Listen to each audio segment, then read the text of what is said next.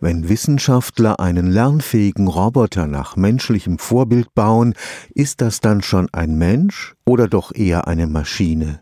Darf ich bei einem menschenähnlichen Roboter einfach den Akku ausbauen? Fragen, die mit den Fortschritten im Bereich der künstlichen Intelligenz immer schwieriger zu beantworten sind. Das am Karlsruher Institut für Technologie neu gegründete Forum für kritische Interdisziplinarität will Antworten durch den Dialog ganz unterschiedlicher Wissenschaften finden. Eine Reihe von Vorträgen herausragender Wissenschaftler soll diesen Dialog in Gang setzen.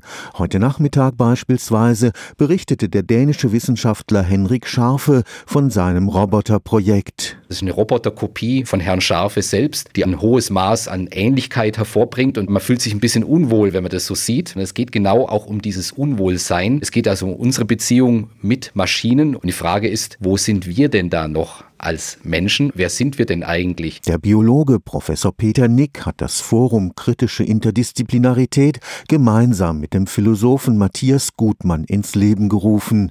Wie wichtig der Dialog unterschiedlicher Wissenschaftsdisziplinen ist, zeigt auch die aktuelle Entwicklung fahrerloser Autos. Das ist natürlich jetzt tatsächlich ein Bereich, der sehr weit schon in unseren Alltag vorgedrungen ist. Von der Einparkhilfe bis dann zu den schon selbstfahrenden Autos, wo auch Unfälle passiert sind. Wie gehen wir damit um? Wer ist verantwortlich? Verantwortlich? Kann ich einen Roboter strafrechtlich belangen oder muss ich seinen Konstrukteur belangen? Und, und, und. Also es sind ganz viele Fragen, auf die wir noch gar keine Antwort haben, weil wir darüber noch nicht wirklich diskutiert haben. Und das sollten wir tun. Damit dieses Gespräch zustande kommt, wird es auch ein regelmäßig tagendes Forum von Studierenden aus unterschiedlichen Disziplinen geben. Momentan sind es Biologie, Informatik, Physik, hoffentlich auch bald jemand von Geisteswissenschaften, wo wir dann eben zusammen diese Themen vorbereiten, Fragen entwickeln, die wir auch dann an die Vortragenden nochmal nochmal stellen und dann vielleicht auch selber zu überlegen, hier haben wir ein interessantes Thema, das wäre wichtig, sich das nochmal genauer anzuschauen. Dafür muss auch die Persönlichkeit der angehenden Wissenschaftler gestärkt werden. Der beste Schutz gegenüber irgendwelchen Katastrophen ist die Persönlichkeit der Wissenschaft selbst. Die Wissenschaftler müssen selbst sozusagen darüber nachdenken können, was das bedeutet, was sie jetzt hier tun und müssen dann auch im entscheidenden Moment sagen, hier bin ich mir unsicher und hier drüber sollten wir sprechen. Wir können das nur gemeinsam entwickeln. Stefan Fuchs, Karlsruher Institut für